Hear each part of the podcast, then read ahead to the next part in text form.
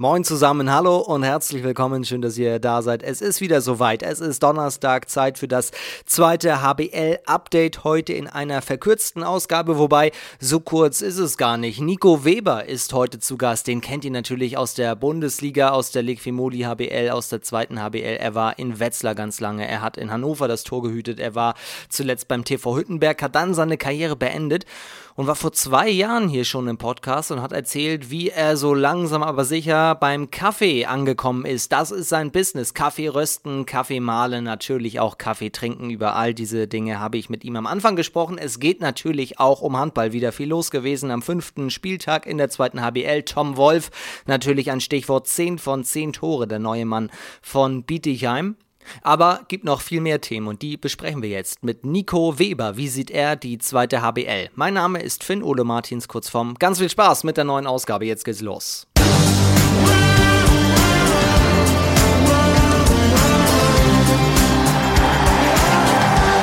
Ist die kurze Update-Folge in dieser Woche mit einem Torhüter, der erste und zweite Liga gespielt hat, den ihr natürlich sehr gut kennt, auch aus diesem Podcast. Mittlerweile ist er der Papa des Espresso des Jahres. Deswegen funken wir mal hoch zur Sternenwarte. Hier ist Nico Weber. Hallo Nico. Ja, schön, wunderschönen guten Tag hier aus den Heiligen Hallen ähm, im Obergeschoss der Espresso Bar von Bohnen und Söhne in Wetzlar im Herzen der Altstadt du bist immer noch, was heißt immer noch, aber du bist ja im Kaffee-Business aktiv und es wird immer größer, habe ich den Eindruck.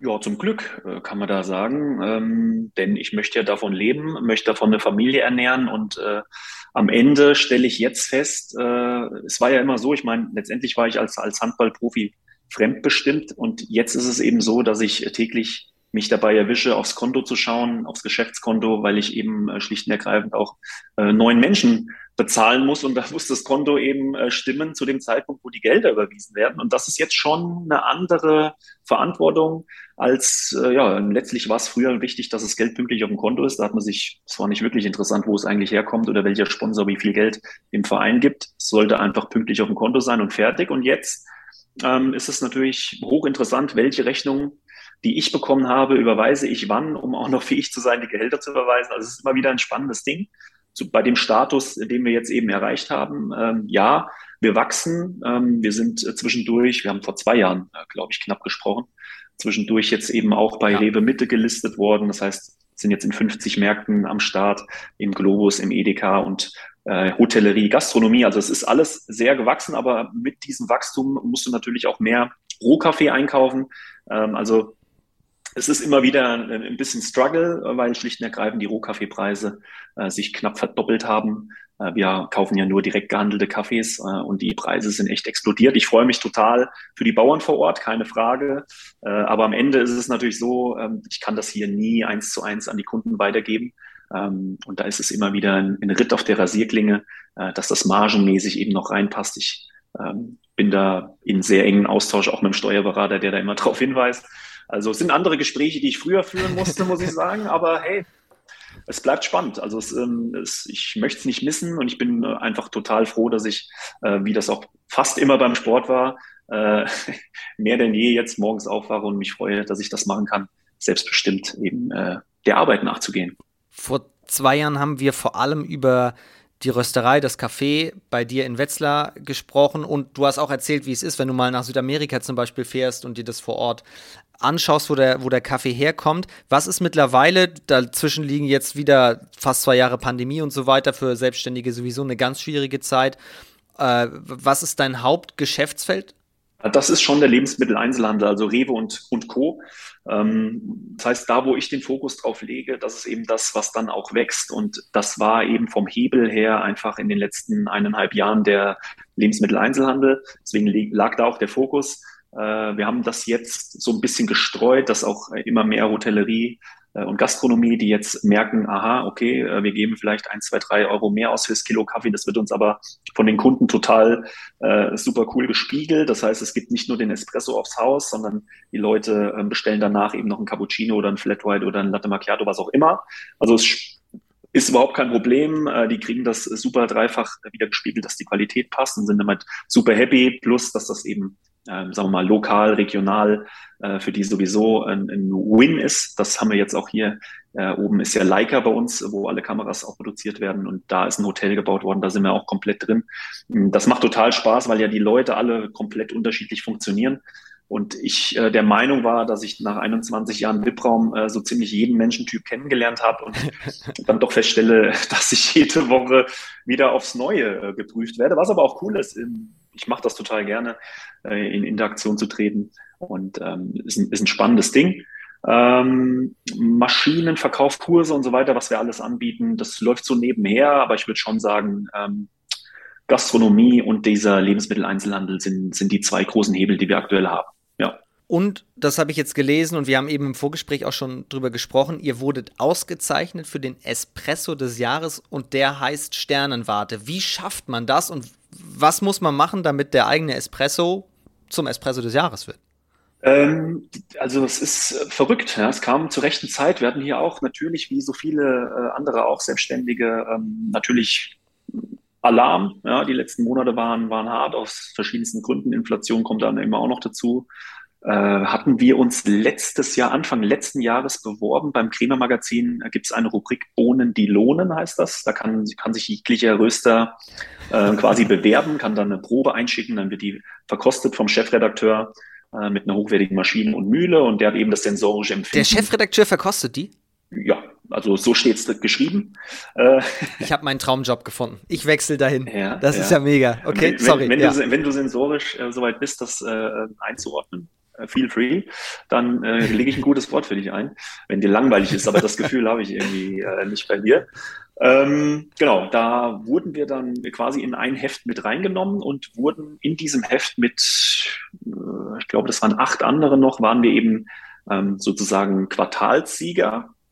Ja, nicht ganz Quartal, es werden am Ende doch ein paar mehr, aber waren Sieger dieses, dieser Ausgabe des Heftes äh, und hatten dann somit die Möglichkeit, ein Jahr später zum Espresso des Jahres gekürt zu werden. Also alle Ausgabensieger treten dann nochmal gemeinsam an. Und dieses Jahr war es dann so, dass sich 250 Leserinnen und Leser beworben haben. Ähm, und dann haben wir 250 mal 250 Gramm in einem neutralen Beutel, der vom Krämer Magazin zu uns geschickt wurde, geröstet und abgefüllt. Und dann haben die da eine Blindverkostung gemacht mit äh, sechs verschiedenen ähm, Teilnehmern. Also sechs verschiedene Röster waren dann da im Finale und äh, dann wurde Blindverkostung gemacht. Äh, und am Ende standen wir auf dem Treppchen ganz oben. Also das ist, ähm, wie soll ich sagen, das, ich hatte zwischendurch immer oft dran gedacht. Dann ist es so ein bisschen in den Hintergrund geraten, weil wir halt viele andere Themen hatten, die extrem wichtig waren. Und dann habe ich eine E-Mail gekriegt. Ich wollte gerade einen PC ausmachen, habe ich eine E-Mail gekriegt, irgendwie herzlichen Glückwunsch. Und ich so, was geht's denn überhaupt?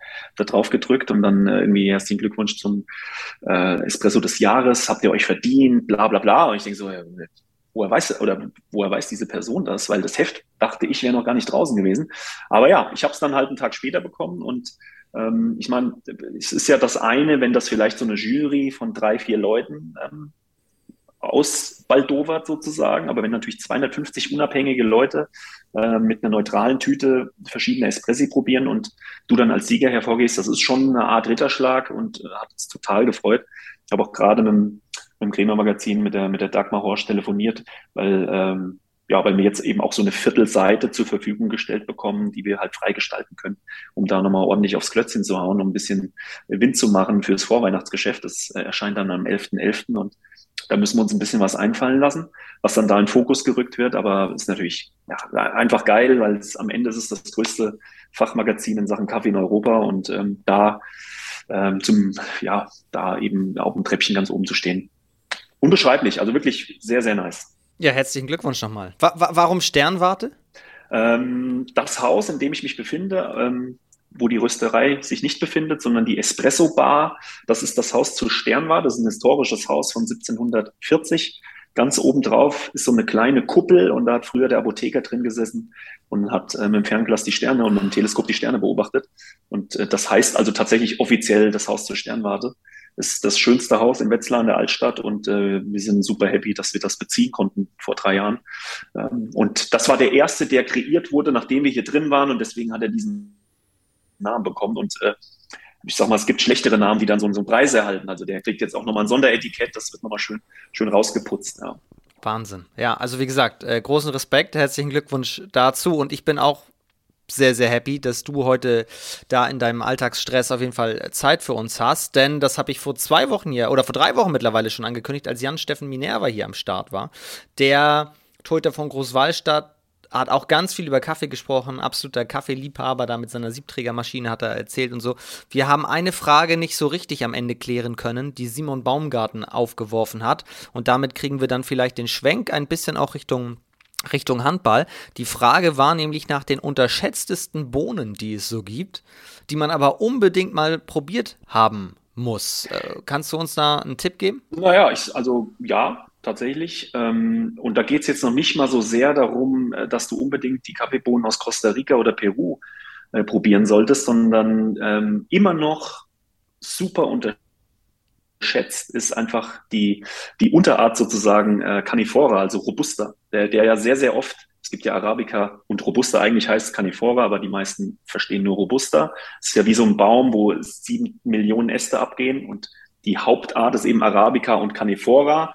Und Canifora ist eben robuster und ähm, eigentlich von der Qualität wurde früher immer gesagt, ähm, deutlich geringer, weil er eben auf einer niedrigeren Höhe wächst. Äh, dafür erdiger, doppelt so viel Koffein und so weiter. Also sehr, sehr oft, gerade in italienischen Blends, ist manchmal 50-50 Robusta und Arabica. Einerseits, dass der schön kräftig wird und andererseits ähm, ist das eben einfach ein Margenthema, ganz klar. Ja, du kannst eine hochwertige Arabica-Bohne nehmen, nimmst dann einen etwas günstigeren Robusta äh, und dann mischst du das schön und bla bla bla und dann ist das ganz wunderbar am Ende des Tages. Es gibt aber jetzt ähm, immer mehr Aufmerksamkeit äh, der, der Bauern vor Ort in Sachen Robusta. Ganz einfach, äh, wie der Name schon sagt, sind die eben deutlich robuster gegenüber Wettereinflüssen. Das heißt, ähm, ob das Insektenfraß ist, ob das irgendwelche Pilze sind, ob das zu wenig Regen oder zu viel Regen oder zu wenig oder zu viel Sonne ist.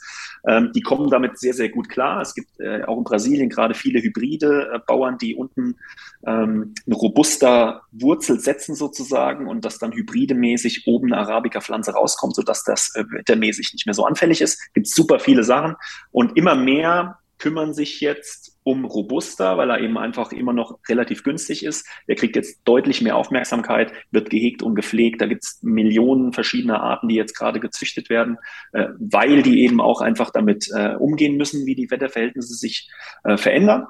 Und ähm, es gibt ein paar wenige Röstereien, die haben sich ausschließlich auf äh, Robusta eben spezialisiert. Ähm, Berserker ist da so ein Name, der heißt schon so, weil er halt eben für die echten Männer heißt. Der wird schön auf die Kacke gehauen. Und am Ende muss ich sagen, das funktioniert auch nicht in jeder Stadt, keine Frage. Die haben halt eben ordentliches ähm, Marketing gemacht, keine Frage. Äh, aber ich bin schon auch der Meinung, und ich habe auch schon richtig gute probiert, ich werde hier auf jeden Fall im nächsten Jahr auch ein 100% Robusta anbieten. Ähm, die Leute denken, das ist dann ein Hammer, der auf den Kopf fliegt, aber du kriegst das schon, wenn du das dementsprechend röstest, ähm, kriegst du schon eine richtig geile, kräftige, aber eine richtig geile, komplexe Bohne äh, geröstet und daraus wird auch ein ganz wunderbarer Kaffee, den kannst du äh, ja, ob du das als Cappuccino, Flat White oder, oder als Americano machst, ist dann am Ende egal. Du kannst ihn ja immer ein bisschen verlängern, wenn er zu kräftig ist.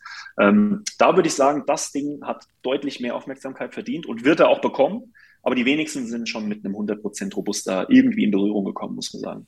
Krass, das ist ja wirklich, also man weiß natürlich, es ist eine Wissenschaft für sich und da ist ganz, ganz viel Inhaltliches drin, aber wenn du das jetzt so im Schnelldurchlauf schon erzählst, da muss man sich so sehr reinfuchsen und ich finde das immer so spannend, was jetzt Spieler, die nicht mehr aktiv auf dem Feld stehen, mittlerweile halt machen. Aber ich weiß, bei dir hat das ja während der Karriere schon angefangen. Ne? Wie war so deine erste Berührung damit? Also jetzt nicht mit Kaffee morgens trinken, sondern dass du gesagt hast, damit will ich mich intensiver beschäftigen? Naja, ich ähm, hatte in den letzten 21 Jahren meiner Karriere eben einfach zu viel schlechten Kaffee von irgendeiner Tankstelle äh, trinken müssen, notgedrungen. Ähm, und, und irgendwann, äh, ja, ich bin in Hamburg in eine Rösterei gefallen äh, vor, weiß ich nicht, 17 Jahren und habe da an einem Sack Rohkaffee gerochen, mit Augen zu, also mit so einer Binde und, und das hat einfach nur nach Apfelsinen und Mandarinen und Blaubeeren gerochen und, und ich konnte das überhaupt nicht glauben. Also die waren noch nicht geröstet, das war nur Rohkaffee, aufbereiteter Rohkaffee, der gerochen hat wie ein Fruchtkorb, wie ein Korb voll Früchte, reife Früchte. Äh, und als das dann geröstet wurde und ich da den ersten Filterkaffee äh, getrunken habe, eben mit hochwertigen Bohnen schon geröstet und eben exakt gut vorbereitet und zubereitet, war das so ein Aha-Erlebnis, dass ich äh, gesagt habe, alles klar, ähm, ich kann das andere nicht mehr trinken. Und so geht's ja vielen. Äh, wenn man einmal in die Berührung gekommen ist mit Spezialitätenkaffee, ähm, gibt es sehr, sehr, sehr hohe Prozentanteile, die dann eben nicht mehr zu, ähm, ja, zu industriell gerösteten Kaffee zurückgehen, sondern die dabei bleiben. Und bei mir war es da genauso. Und ich habe einfach gemerkt, wie, also erstmal der Austausch mit Menschen ist mir schon immer äh, wichtig gewesen. Ähm, ich äh, ja, freue mich da und das ist auch schön, ja, weil jeder Rewe-Inhaber äh, läuft anders als irgendeiner, der im Hotel arbeitet. Und ich, ich mag diesen Austausch und da äh, immer mal wieder von äh, durch diese Passion, die ich eben habe für Kaffee, das immer wieder rüberzubringen, auch wenn es bei Null wieder losgeht, völlig egal, die Geschichte erzähle ich jedes Mal anders. Ähm, und es ist, geht mir leicht von den Lippen ähm, und ist eben, wie gesagt, nach dem Sport oder auch schon während des Sports zur zweiten Passion geworden. Und ähm, das war das große Ziel, eben ähm, möglichst wenig zu arbeiten in meinem Leben, sondern eher immer mit einem, naja, immer, das hört sich auch so an, aber also ich hatte noch keinen Tag zumindest, wo ich morgens aufgestanden bin und gedacht habe, so, verdammt nochmal, jetzt musst du wieder in die Rösterei oder musst wieder ins Café. Also da bin ich sehr gesegnet und bin da auch sehr, äh, sehr dankbar, muss ich sagen, ähm, ähm, dass mir das zuteil wurde und dass ich das äh, so selbstbestimmt am Ende auch leben kann, wie ich es lebe. Also Nico Weber lebt seinen Traum, kann man sagen. Seinen zweiten, ja. Ja, genau. seinen zweiten Traum. Ja. ja. Also ich auch, auch beim Handball war es ja nichts anderes. Da bin ich ja auch nicht mit, mit 17, da habe ich ja auch nicht gesagt, ich werde jetzt Handballprofi, sondern das ist ja eher so, ein schleichender Prozess gewesen. Ähm, ich hatte überhaupt nicht das Mindset zu sagen, ich muss jetzt das, das, das machen, dann spiele ich Bundesliga, sondern ich habe einfach das gemacht, worauf ich Bock habe. Hatte da natürlich auch äh, mit dem Sergei Budanov ähm, einen Trainer, der mich da maximal eben an die Hand genommen hat und der mich immer wieder an Grenzen gebracht hat. Und dann ist das passiert. Ist, ich hatte da nie den Plan. Ich bin dann da am Ende, durch das, was ich getan habe, in dieses Profi-Ding reingerutscht und es hätte nicht besser laufen können, weil genau währenddessen habe ich festgestellt, wie mich das eigentlich erfüllt. Aber äh, es gibt, glaube ich, heutzutage viele, und das wird ja medial auch schon vorbereitet, was du wie am besten machen musst, um das und das und das und das. Das gab es ja äh, in den 90ern, Ende der 90er Jahre 0,0. Also das ist dann passiert. Ähm, und ähm, umso besser. Ja, also ich hatte da keinen wirklichen Matchplan in dem Fall, sondern ich habe einfach das gemacht, was mir am meisten Freude macht, in die Halle zu gehen, zu trainieren. Und, und das End vom Lied war, dass ich dann eben 21 Jahre Profi war und äh, bin da äh, mehr als happy drüber. Aber auf der anderen Seite, er hat dann die Tür geöffnet, aber du musstest ja auch durchgehen. Du musstest erkennen, die Tür ist jetzt offen. Ja, absolut. Ja, ja, also keine Frage. Ähm, die, die letzten Meter musst du immer alleine gehen. Ähm, aber ich sag mal, dass ähm, dieses nötige Selbstvertrauen, was ich zu dem Zeitpunkt mit Sicherheit nicht hatte, weil ich hatte da schon eineinhalb Jahre HSG äh, Wetzlar äh, hinter mir sozusagen und äh, die Trainer haben gesagt, also mit dir wird's nichts. Ich brauche hier einen gestandenen Profi, der da zwischen den äh, Toren steht, äh, zwischen den Pfosten. Äh, und bin eben dann nach Gelnhausen und hatte einfach das Glück, dass da zur rechten Zeit der richtige Trainer war, in Verbindung äh, mit Jasmin Kamcic, mit dem ich ja zusammen in Gelnhausen gespielt hatte, der zehn Jahre älter war und ist. Ähm, das heißt, von ihm habe ich unglaublich viel gelernt, plus der Trainer, der mich mit, mit Selbstvertrauen voll gepumpt hat. Ähm, wir haben damals dieses schwedische Prinzip gespielt. Das heißt, 15 Minuten er, 15 Minuten ich, völlig egal, auch wenn du kein Gegentor gekriegt hast, äh, wurde gewechselt. Und es war super oft so, dass der zweite Keeper dann nochmal einen draufgesetzt hat. Das heißt, er hat beide das maximale Vertrauen gegeben und äh, ich muss sagen, ich bin dann 2002 nach Gelnhausen und 2005 wieder zurück nach Wetzlar und ich war ein anderer Mensch. Also sowas von, ich kann es gar nicht anders sagen. Ich war so voll mit, mir kann hier nichts mehr passieren, die kommen an mir nicht vorbei. Ich werde, klar, da war damals äh, Axel Gergen und äh, ähm, Waldemar Strelec noch dabei und ich war als dritter Keeper quasi dabei und für mich war völlig klar, also es gab nichts, es gibt keine zwei Optionen. Ich werde sobald ich auf dem Spielfeld stehe, maximal eskalieren, das Beste draus machen und dann kommen die an mir nicht vorbei. Das, dieses Mindset hatte ich nach zwei Jahren in, in Regionalliga und zweiter Liga dann beim TV Gelnhausen durch diesen Trainer, der mir das absolut eingetrichtert hat, jeden Tag. Also ich äh, kann da nicht genug ähm, demütig sein für diese Zeit, weil am Ende ist es, du bist erste Liga, dann machst du zwei Schritte zurück, um dann nochmal neu anzugreifen. Und das hat mich auf jeden Fall auch fürs Leben geprägt, egal welche Herausforderungen und die hat jetzt jeder in den aktuellen Zeiten. Ähm, manchmal ist es total wertvoll äh, und gar keine Niederlage, wenn du ein oder zwei Schritte zurückgehst und dann neuen Mut fasst, nochmal Vollgas gibst und dann überholst du die anderen. Also ich äh, habe das auch vielen, vielen Keepern gesagt, die dann gesagt haben, wenn ich jetzt hier keinen Vertrag mehr kriege, muss ich vielleicht. Ja, und? Also was, was heißt das? Du bist, das ist jetzt nicht der Zeitpunkt, wo du hier durchstarten kannst du brauchst jetzt vor allem Zeit auf dem Spielfeld, dann geh eine Liga zurück, scheißegal, du bist ein junger Keeper, gib Gas, die kommen an dir dann nicht mehr vorbei. All eyes on you, neuer Vertrag und Feuer frei. Würdest du sagen, dieses schwedische Prinzip müsste viel öfter noch eingesetzt werden?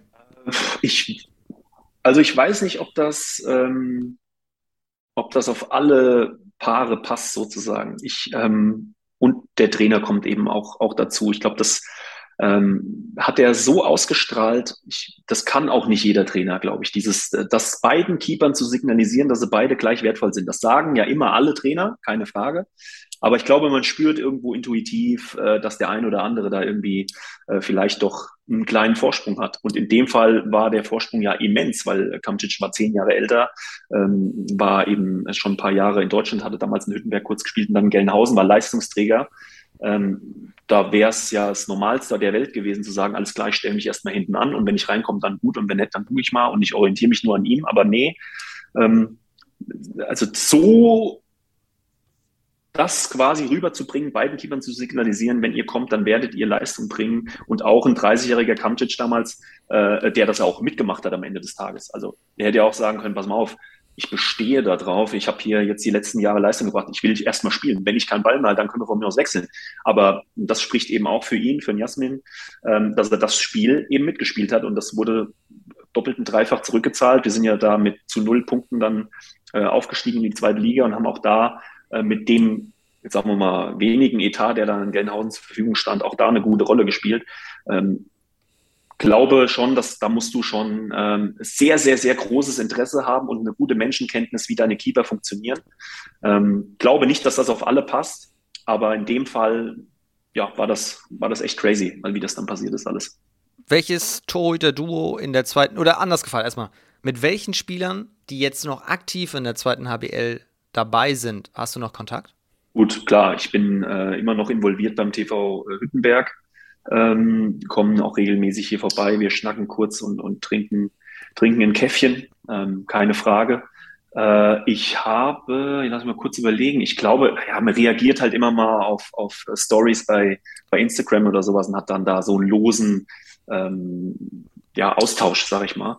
Äh, aber dass ich jetzt ähm, groß telefoniere ähm, mit dem einen oder anderen, das ist dann eher nicht der Fall. Das ist ja das Schöne an Social Media, dass man da eben ähm, nicht, nicht groß telefonieren muss, weil es die Zeit gar nicht zulässt, sondern eher äh, kurzfristig mal auf Sachen reagiert, die meinem gerade Freude bereiten. Oder wenn ich ähm, im, abends im Bett lieg und äh, eben ein Spiel verfolge, äh, keine Ahnung, wo eben einer äh, unglaublich performt ähm, und äh, dann schon also dann schreibe ich da auch mal eine Nachricht. Das mache ich auf jeden Fall und ähm, hoffe auch, bisher ist es noch nicht gekommen, so, wer bist du, lass mich in Ruhe, sondern es ist eigentlich eher so, dass man, ähm, dass sich die Menschen auf der anderen Seite äh, freuen und wertgeschätzt fühlen, vielleicht, dass man sich, dass sie merken, dass man die auf dem Schirm hat. Also so ist es schon, auch wenn ich mit dem Handball an sich ähm, ja, dass ich jetzt kein Berater bin oder, oder irgendwelchen Vereinen irgendwelche Spieler empfehle, aber ich habe schon großes Interesse weiterhin zu gucken, äh, wie sich der ein oder andere Keeper da weiterentwickelt hat. Das ist schon, schon immer interessant auf jeden Fall. Das heißt natürlich, in erster Linie müssen wir über Hüttenberg selbst sprechen, weil das deine letzte Station war. Dominik Plaue, den hast du ja auch noch zum Beispiel miterlebt, hat jetzt am Wochenende ein klasse Spiel ja. gemacht.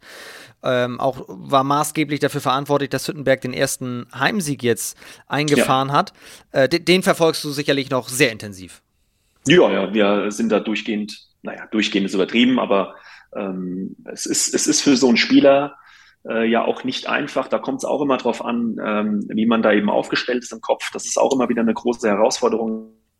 Er hat ja äh, diverse Stationen schon hinter sich gehabt, ähm, ob das Dessau war oder Hamburg ähm, oder dann eben Hüttenberg. Ähm, auch da am Anfang vielleicht nicht super zufrieden gewesen. Ähm, und mit ihm rede ich sehr, sehr viel, weil das ein, das ist ein sehr intelligenter Typ.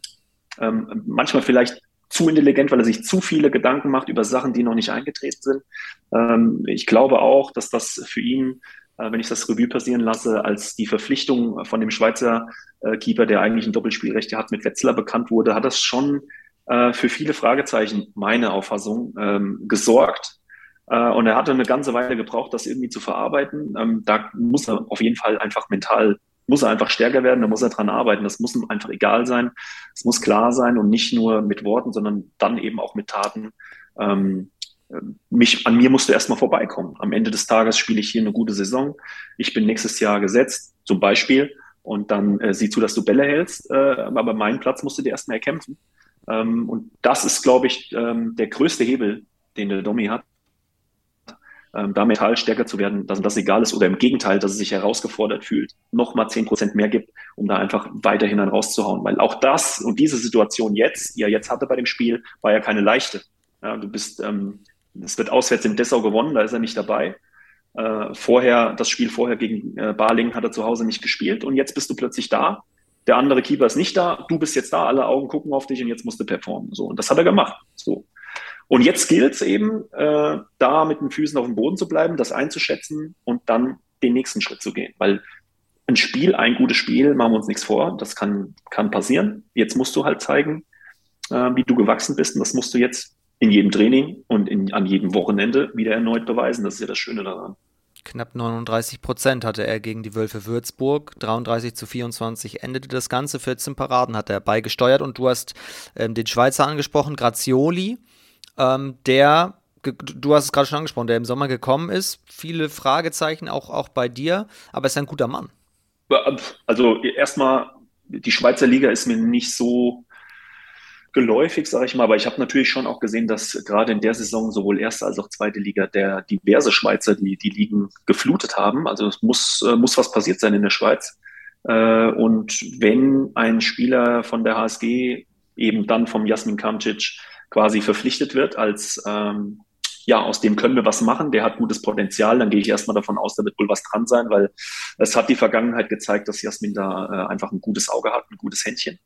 Äh, und ich denke, ich meine, der ist 21, wenn ich recht informiert bin, und äh, glaube, für so einen ähm, Neuling sozusagen hat er direkt äh, schon gute, in der Vorbereitung schon gute Leistung gezeigt und auch jetzt in der Saison, in den ersten Spielen schon ganz gut performt. Also, ähm, aber klar, es ist noch ziemlich, ziemlich früh.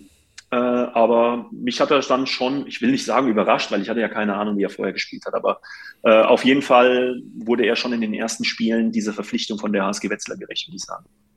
Genau, Jahrgang 2001, im Januar geboren. Und wa warum war Plaue gegen Dessau nicht dabei, gegen seinen Ex-Club? Gerade da ist man doch richtig motiviert.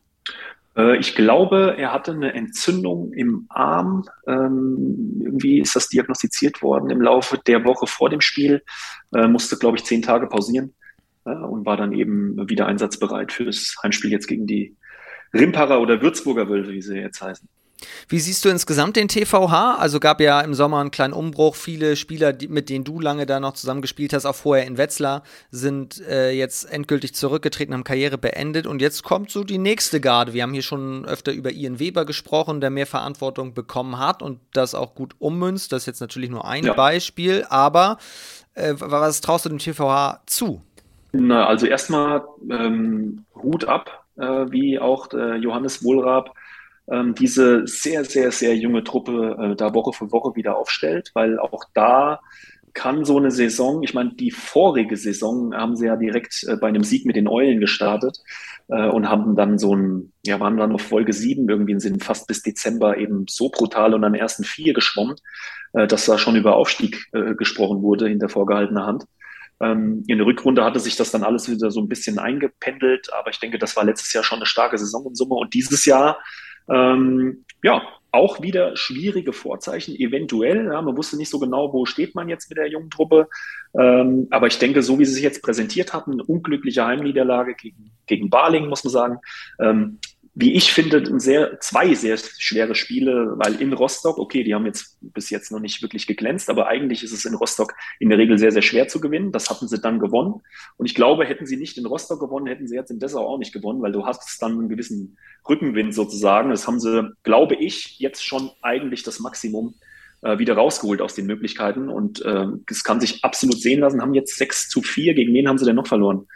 Ähm, ach, gegen, gegen Norton. Also ist jetzt auch, ähm, ne, kann man auch verlieren, keine Frage. Ähm, war auch eher unglücklich, beziehungsweise nee, an dem Tag hatte äh, Burmester und, und sein Kollege äh, spielen ganz gerne in Hüttenberg. Die haben nämlich, glaube ich, insgesamt 17, 18, 19 Paraden oder sowas gehabt. Äh, das war, war ähnlich. Ja, ja, genau. Die, die zwei. Äh, und äh, falls deine Frage noch kommt zu dem Torhüter-Duo, wäre das, äh, wäre das meine Antwort. Ähm, die haben beide sehr, sehr viel Erfahrung Äh, und, und Burmester kenne ich auch schon, weiß ich nicht, also sehr, sehr, sehr lange. Äh, eigentlich hat er auch schon zweimal aufgehört, glaube ich. Und äh, jetzt kommt er einfach wieder. Ich, also es ist ein Wahnsinn, mit welcher Ruhe äh, der da zwischen den Pfosten steht. Die ergänzen sich auch ganz wunderbar. Es ist super selten so, dass einer oder dass beide nicht performen, sondern es ist oft so, dass einer reinkommt, okay, wenn der nicht sofort 40 Prozent hat, dann kommt der nächste hat dann 80 Prozent. Also es ist so, ähm, von dem, von dem ausgeglichenen Torhüter-Duo auf hohem Niveau, würde ich sagen, ist Norton äh, sehr, sehr weit vorne. Vor der Saison haben ja viele auf, auf Bietigheim da gesetzt in der Frage, was das angeht, Poltrum und, und Gens. Ja. Ähm, vom Papier her sicherlich auch, auch nicht zu Unrecht. Definitiv. Äh, ich glaube, ähm, Poltrum ist jetzt langsam vielleicht angekommen auch. Äh, hatte da starke Jahre in Coburg. Ähm, und bei Gens ist es halt so, auch das weiß ich ja nun mal selbst, ähm, wenn du von einem Erstligisten kommst, wo du wenig bis gar keine Spielanteile hast, ähm, ich glaube, der hatte auf der Saison, in der Saison irgendwie am Ende dann irgendwie 18 oder 19 Prozent Quote. Das heißt, du kommst ja dann nicht zum Zweitligisten und bist super himmelhoch jauchzend, sondern das ist dann wieder eine harte Arbeit. Da musst du dich reinfuchsen, da bist du beäugt von allen Seiten, weil die sind mit einem gewissen äh, Vertrauen in dich als Person und in deine Künste zwischen den Pfosten. Ähm, ähm, ja, darauf haben sie es abgesehen am Ende des Tages, bist du nochmal ganz anders beäugt. Das ist ja nun mal so. Also du hast eine gewisse Drucksituation, wenn das dann nicht sofort funktioniert ähm, musst du schon auch von der Bimmel her äh, stabil sein, um das zu durchstehen. Deswegen äh, dachte ich mir da schon, weil Poltrum vorher eben auch nicht super krass äh, performt hatte, sondern es war so mittel, äh, dachte ich eher, okay, ähm, das Duo in Nordhorn, die spielen halt jetzt schon ein paar Jährchen zusammen und äh, ähm, auch das Abwehrbollwerk, was vor denen steht, damit sind die einfach super eingespielt. Deswegen hätte ich die jetzt vorne gesehen. Hat Nordhorn eigentlich auch was mit dem Aufstieg zu tun oder wer macht das? Also ich würde da tatsächlich auf Balingen tippen. Ähm, die Mannschaft ist da weitestgehend auch zusammengeblieben. Ähm, haben einen Trainer, der auch nichts dem Zufall überlässt. Äh, die, die Hölle Süd ist, ist einfach sehr, sehr, sehr schwer. Ich weiß, der Borosche hat jetzt äh, dran, ähm, war knapp dran sozusagen. Ich glaube, Großwaldstadt auch. Aber äh, das sind ja dann diese Spiele, die, die gewinnst du dann eben mit einem Tor. Und also ich würde mich doch stark wundern, wenn die nicht am Ende des Tages unter den ersten beiden Plätzen sind. Ähm, und Nordhorn gehört da natürlich hin. Aber ehrlicherweise sind da die Leistungen äh, schlicht und ergreifend zu schwammig. Ja? Also Leistungsträger, vermeintliche Leistungsträger ähm, kommen da nicht immer an ihre Leistungsspitze ran. Und das ist am, am Ende eigentlich zu wenig für das Material, was sie zur Verfügung haben, würde ich sagen. Egal wie man es dreht und wendet, ob wir Gesamttabelle nehmen oder die Tabelle ohne Motor. Barling ist die einzige Mannschaft, die noch keinen einzigen Punkt abgegeben hat. 10 zu 0 oder eben 8 zu 0 Punkte ja. Eisenach stark auf Rang 2 dahinter und auch der TV Großwallstadt, du hast es gerade angesprochen, in Barling in der Vorwoche ja. mit einem Tor verloren, jetzt die richtige Antwort gegeben und souverän gegen die HSG Konstanz gewonnen. Ich möchte gerne noch, wenn wir Barling kurz noch im Auge behalten, sagen, gute Besserung Jonas Schoch und Tobias Heinzelmann, die sich gegen Großwallstadt oder im Nachhinein ist das ja bestätigt worden, verletzt haben. Jonas Schoch Gehirnerschütterung, Tobias Heinzelmann Nasenbruch, da an dieser Stelle auf jeden Fall gute Besserung. Und was richtig klasse ist, das haben wir hier letzte Woche noch gar nicht angesprochen, Dominik Ebner ist wieder am Start beim TUS in Lübbecke, der war ja ein Jahr raus, äh, schwere Verletzung an der Hüfte. Der hat gleich mal in seinem ersten Spiel dann getroffen und jetzt auch auswärts, trotz der Niederlage bei den Eulen, haben sie zwei Tore von Ebner kassiert. Also das ist, glaube ich, das ist, glaube ich, eine sehr schöne Geschichte. Total. Ähm, äh, als er noch in Lemgo gespielt hat, waren wir damals mit der HSG auch schon dran. Ich weiß gar nicht, woran es dann gescheitert ist, äh, vor einer Verpflichtung. Ähm, den fand ich auch immer schon, schon spannend. Äh, ein super explosiver Spieler und ähm, ja, immer, es, sieht einfach so aus, als wäre er sehr geerdet äh, und, und ähm, macht einfach einen super soliden Job, wenig Fehler ähm, und, und ja, spielt eben nicht nur für sich, wie man es oft so sieht, sondern äh, bringt auch alle anderen irgendwie mit ins Spiel rein und äh, das ist schön zu sehen. Ich hatte jetzt ähm, bei dieser Aktion beim ersten Tor, was er geworfen hat äh, im Heimspiel, kurz die Luft angehalten, ähm, da ja ordentlich auch in der Luft eben attackiert wird und so ein bisschen unsanft auf den Boden knallt, aber es war irgendwie ich glaube, es wäre fast egal gewesen. Der hatte so, hat so Adrenalin in sich gehabt, so sah es zumindest aus. Ich gehe davon aus, wenn du so lange weg bist äh, und die Fans dich feiern und du auf dem Spielfeld bist und die ersten drei Schritte Richtung Tor machst und abhebst, dann ist es egal, wie du da auf den Boden fällst. Äh, war schon fast wieder schneller draußen zur Auswechslung, als er äh, gerade hingefallen ist. Also war, ist schön zu sehen, freut mich total und ähm, äh, drücke da die Daumen, dass das weiterhin so positiv weitergeht für ihn. es gibt ja so Spiele, die wirken dann tatsächlich wie zwei, drei Espressi auf einmal. Und damit sind wir auch schon bei Lübeck-Schwartau gegen Dessau. Bei Dessau, du hast es gerade schon gesagt, gegen Hüttenberg verloren.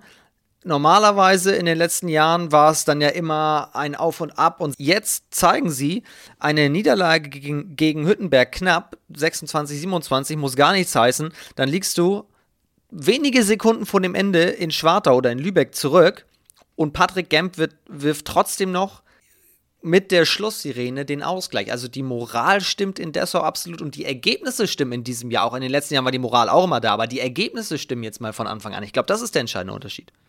Vor zwei Jahren äh, war ja in der Hinrunde Dessau unter den ersten vier. So, da haben die, äh, da haben die in Hamm gewonnen. Äh, Ambrosius hatte gefühlt in jedem Spiel 15 bis 20 Bälle ähm, und hat die getragen, äh, maßgeblichen Anteil gehabt. Äh, jetzt war es ja zum Beispiel gegen Hüttenberg ja auch so. Ja, da hat er, weiß ich nicht, 15 Paraden gehabt, dann ist er ausgewechselt worden. Ich habe das Spiel nicht gesehen, habe nur Live-Ticker gesehen. Ja, 15 Paraden, 40 Prozent. Also er hatten doppelt so viele Paraden wie in TV Hüttenberg zu Hause. Ja, also wie man das Spiel verlieren kann, ist mir ein absolutes Rätsel. Ich habe kurz ähm, mit dem Trainer von Hüttenberg telefoniert, der gesagt hat, denen ist schlicht und ergreifend die Luft ausgegangen. Und das war unser Vorteil, dass wir einfach ähm, körperlich mit der jungen Truppe, die rennen halt bis in den Tod gefühlt. Und das war unser großer Vorteil, dass wir die längere Luft hatten am Ende. Weil eigentlich ist das unmöglich, in Dessau zu gewinnen, wenn du nur die Hälfte der Paraden hast. Ähm, und genauso, ich weiß nicht, wie viel Glock man jetzt hatte, 10, 11 oder was, und Ambrosius hatte, glaube ich, 8. Äh, also auch da war es eher so, dass man denkt, das spricht eigentlich alles für, für Schwartau, ja, und, und dann geben die aber einen Punkt ab. Aber das ist auch, Schwartau war früher, ja, vor allem irgendwie persönlich, habe ich so das Gefühl, für mich, ich habe damit mit Wetzlar und mit Hannover im DAB-Pokal sowas von auf die Mütze gekriegt, ähm, weil die Halle halt immer mit 2000 voll war und die Stimmung war einfach krass. Ja, da war das eigentlich so ein Ding, okay, du fährst dahin und als Zweitligist war es eigentlich auch, die waren ja eigentlich eine, eine Dominanz äh, im Heimspielen an den Tag gelegt. Das war ja schon, war schon wirklich äh, ähnlich wie Balingen gefühlt. Ähm, und das haben sie so ein bisschen verloren. Es ist auch jetzt in Balingen so, es war auch zur Erstliga-Zeit so, diese Angst vor dem Auswärtsspiel ist irgendwie abhanden gekommen. Entweder ist das die neue Generation, die generell denen das einfach egal ist, die fahren dahin, wollen gewinnen, dann ist das so. Aber ich habe so das Gefühl, dass es ähm, nicht mehr diese Heimdominanz hat. Also das Auftreten von der Truppe hat nicht mehr diesen Charakter, wie es noch vor ein paar Jahren war. Ob das jetzt von den Spielertypen abhängig ist oder von was auch immer, ob, die, ob da weniger Zuschauer kommen oder ob die Stimmung nicht mehr so frenetisch ist, keine Ahnung. Aber ich weiß, früher äh, war das, war das äh, kein Spiel, wo man gerne hingefahren ist, davon abgesehen, dass man acht Stunden im Bus gesessen hat, selbstverständlich. Also das Gesicht der Mannschaft ist natürlich komplett anders. Wir haben es schon oft hier gesagt, also Jan Schuld ist jetzt weg. Ja. Oder um es ab, abzukürzen, nicht um aufzuzählen, wer alles weg ist. Ein Klockmann ist noch da, ein Warschul ist noch da. Ja. Und äh, Finn Kretschmer ist ja mittlerweile auch, gehört schon zur alten Garde, obwohl er ja noch keine alte Garde ist mittlerweile. Aber so sehr hat sich das Gesicht der Mannschaft verändert. Also ich glaube, das, das muss sich alles noch wieder finden. Man braucht so neue Persönlichkeiten.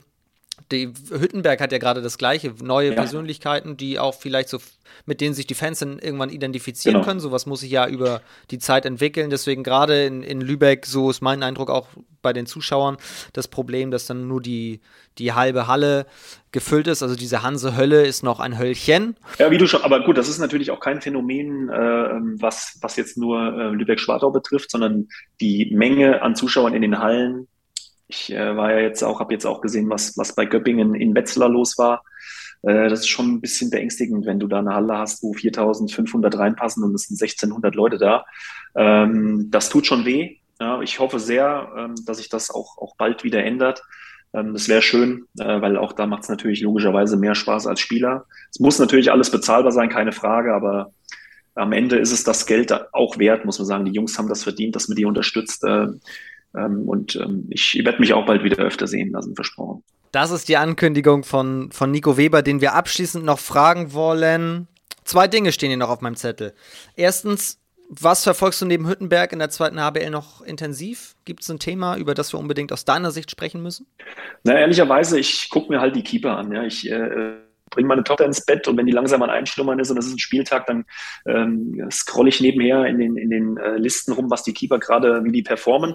Es war natürlich auch für mich äh, interessant zu sehen, wie zum Beispiel ein, ein Malwitz, äh, der von, von den Wölfen eben ähm, nach Dresden geht, ob das da nahtlos so weitergeht, wie es vorher war, weil die letzten zwei Jahre hat er halt äh, brutal performt, muss man aber sagen. Ich weiß nicht, 35, 38, 7 Meter gehalten. Eigentlich, also auch wenn er später erst kam, zumeist äh, im, äh, auf jeden Fall im 30er bis 40er Bereich an Prozenten der Quote.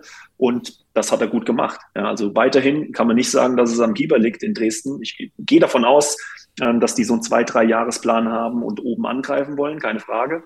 Äh, dieses Jahr weiß ich nicht, fehlt vielleicht noch der ein oder andere Performer auf dem Spielfeld, aber an Keepern äh, wird es mit Sicherheit nicht liegen. Und ähnlich ist es auch bei Töpfer in, in äh, Eisenach. Ja, da, ähm, das war auch, der wurde auch die letzten Jahre, ich weiß nicht, ob es eine Saison gibt, wo der mal durchgespielt hat, immer wieder zurückgekommen, immer wieder sofort brutal gut gehalten in Aue. Und auch da war es eben sehr gut zu sehen, okay, wie wird der jetzt in Eisenach gut, kann man sagen, ist auch irgendwie noch im Osten natürlich, ähm, ähnliche Fankultur, aber die wollen eben auch sofort, dass du dir massiven Arsch aufreißt. Und auch da kann ich nur sagen, der hat es bisher absolut bestätigt, diese Verpflichtung und ist, glaube ich, zusammen mit Jepsen auch äh, super unterschiedlich und ein, ein, ganz, ganz starkes Duo am Ende der, am Ende der Saison, gehe ich von aus. Und Töpfer und Malwitz sind ja jetzt am Wochenende direkt aufeinander getroffen. Eisenach hat 30 zu 22 bei Elbflorenz gewonnen. Elf Paraden Töpfer sind 44 Prozent. Zehn Paraden Malwitz, also das war auf Augenhöhe. Und trotzdem Eisenach so deutlich. Klar, Eisenach, Best of the Rest letztes Jahr gewesen, jetzt gut reingekommen, Top-Team, klar. Simon Baumgarten hat in unserer, äh, in unserer Saisonvorschau gesagt, Elbflorenz steigt auf. Mit Eisenach zusammen. Okay.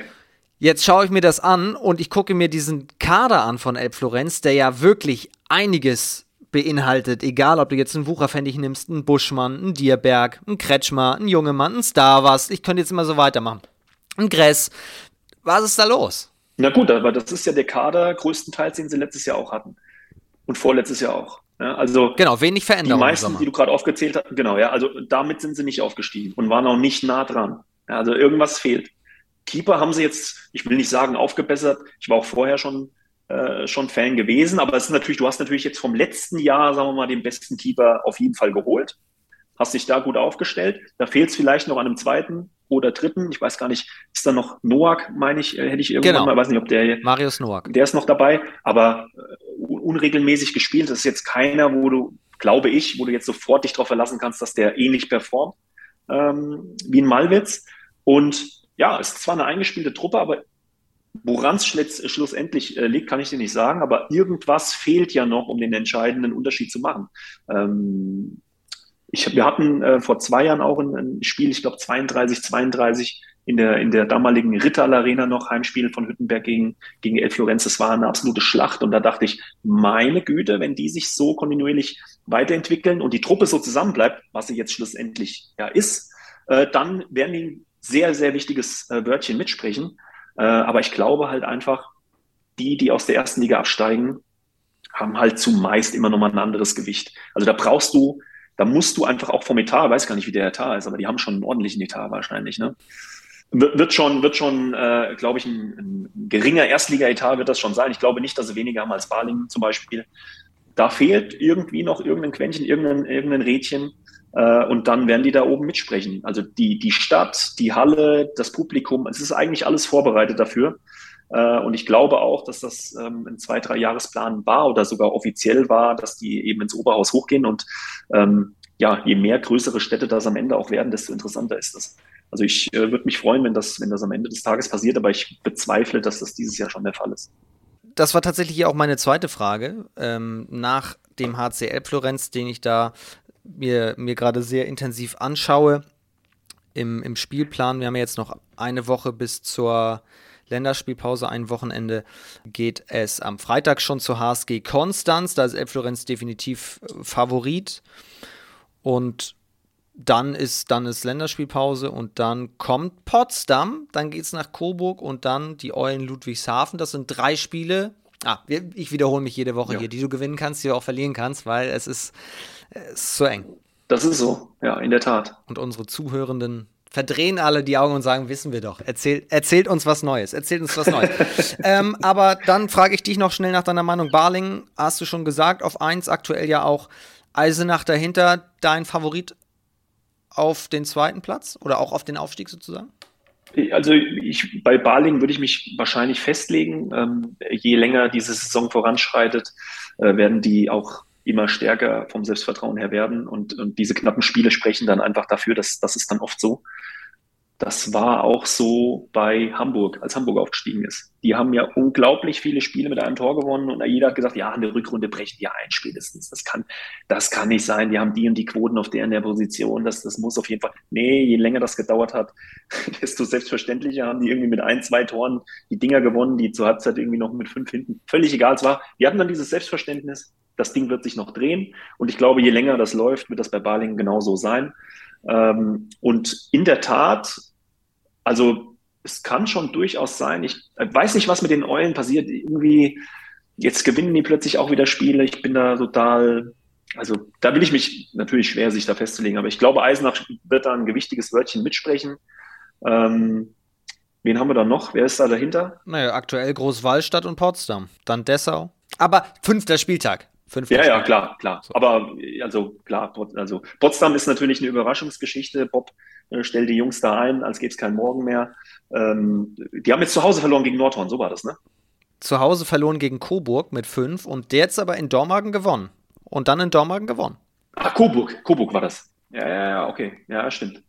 Also Coburg ist, Coburg ist auch nicht zu vernachlässigen, übrigens, jetzt, wo du es sagst. Also auch die, ähm, ja, ich sag mal so, Kulanek, ja, eigentlich der gefürchtete Mann in der zweiten Liga. In der ersten Liga konnte er nie so richtig angreifen, aber in der zweiten Liga hat er eigentlich regelmäßig mit seiner unfassbar ruhigen äh, Busfahrermentalität äh, die Werfer ja zur Verzweiflung gebracht. Und manchmal zwei Sekunden vorher in der Ecke gestanden und du hast hinten in der Hütte gestanden, hast gesagt, das kann doch nicht euer Ernst sein, dass ihr jetzt da wirklich wie nach einem Bilderbuch videomäßig wieder in die Ecke reinwerft.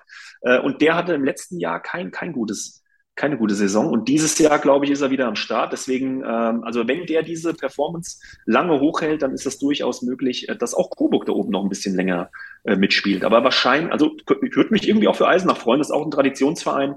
Ähm, die hätten es am Ende auch verdient. Die könnten auch mal wieder da oben dabei sein. Kurz noch zu Neck. Unfassbar ruhige Busfahrermentalität. Gefällt mir sehr, sehr gut. Jetzt können wir es ja droppen. Letzte Woche habe ich es noch nicht gesagt, aber nächste Woche ist Neck hier am Start ah. im Podcast. Da werde ich ihm natürlich diese Beschreibung einmal, einmal geben. Und ich behaupte, wenn wir beide uns jetzt in 20 Jahren wieder treffen, dann besprechen wir immer noch, wie Neck am Wochenende performt hat. ja, es, es kann absolut sein. Äh, der ist jetzt, wie alt ist der denn? 39 wahrscheinlich auch irgendwie sowas, oder? Ist der 40? Nee, mehr. Der ist schon über 40. Ähm, ja, dann muss ich, dann muss ich nochmal anfangen. 81er Baujahr. 81, ja, okay. Also okay. 41 Jahre alt. Also hier, ähm, ich, ich sag mal so, äh, wenn du diese stoische Art äh, hast und äh, dich eben videomäßig komplett darauf fokussierst und es ist völlig egal, was vor dir passiert, dann kannst du das natürlich rauszögern. Ich sag mal, Bobby Marinovic äh, ist 46 äh, und spielt in der Schweiz immer noch. Also es ist so, es ist natürlich möglich, wenn du das auch wirklich willst. So. Insofern, ähm, also es kann durchaus sein, ja, wenn, er, wenn er daran weiterhin Freude hat und äh, klar, also ich wünsche ihm nur das Beste. Nico Weber ist Jahrgang 80. Ne? 80, ja. ja. Oh, guck mal, in ein paar Wochen ja. Geburtstag. In ein paar Wochen hast du Geburtstag. So ist es. Was wünscht sich ein Nico Weber? Ähm, boah, ja. Ähm, Ah, ja, das ist schwer zu sagen. Also was, das, da gibt es natürlich mehr als einen Wunsch. Ähm, ich, es wäre schön, wenn sich diese ganzen Themen, die uns alle äh, aktuell umtreiben, ob das eine Inflation ist, ob das diese massiven Energiepreise sind, ob das ähm, der Krieg in der Ukraine ist und so weiter, wenn sich diese ganzen Geschichten ähm, sehr, sehr schnell wieder einrenken, das Leid der Leute äh, hat jetzt sowieso auch schon wieder viel, viel, viel zu lange gedauert. Also wenn sich da alle mal beruhigen, an den Tisch setzen, ähm, dass das einfach aufhört, dass sich das alles hier beruhigt und dass man vernünftig seinen Job nachgehen kann, äh, äh, dass das äh, nicht alles so schwarz gemalt wird am Ende des Tages oder nicht so schwarz wird, wie es gerade gemalt wird von allen Seiten. Ich würde mir auch da äh, von Politikersicht ähm, ja, mehr positive Energie äh, wünschen als, als diese Schwarzmalerei, was das nächste Jahr betrifft.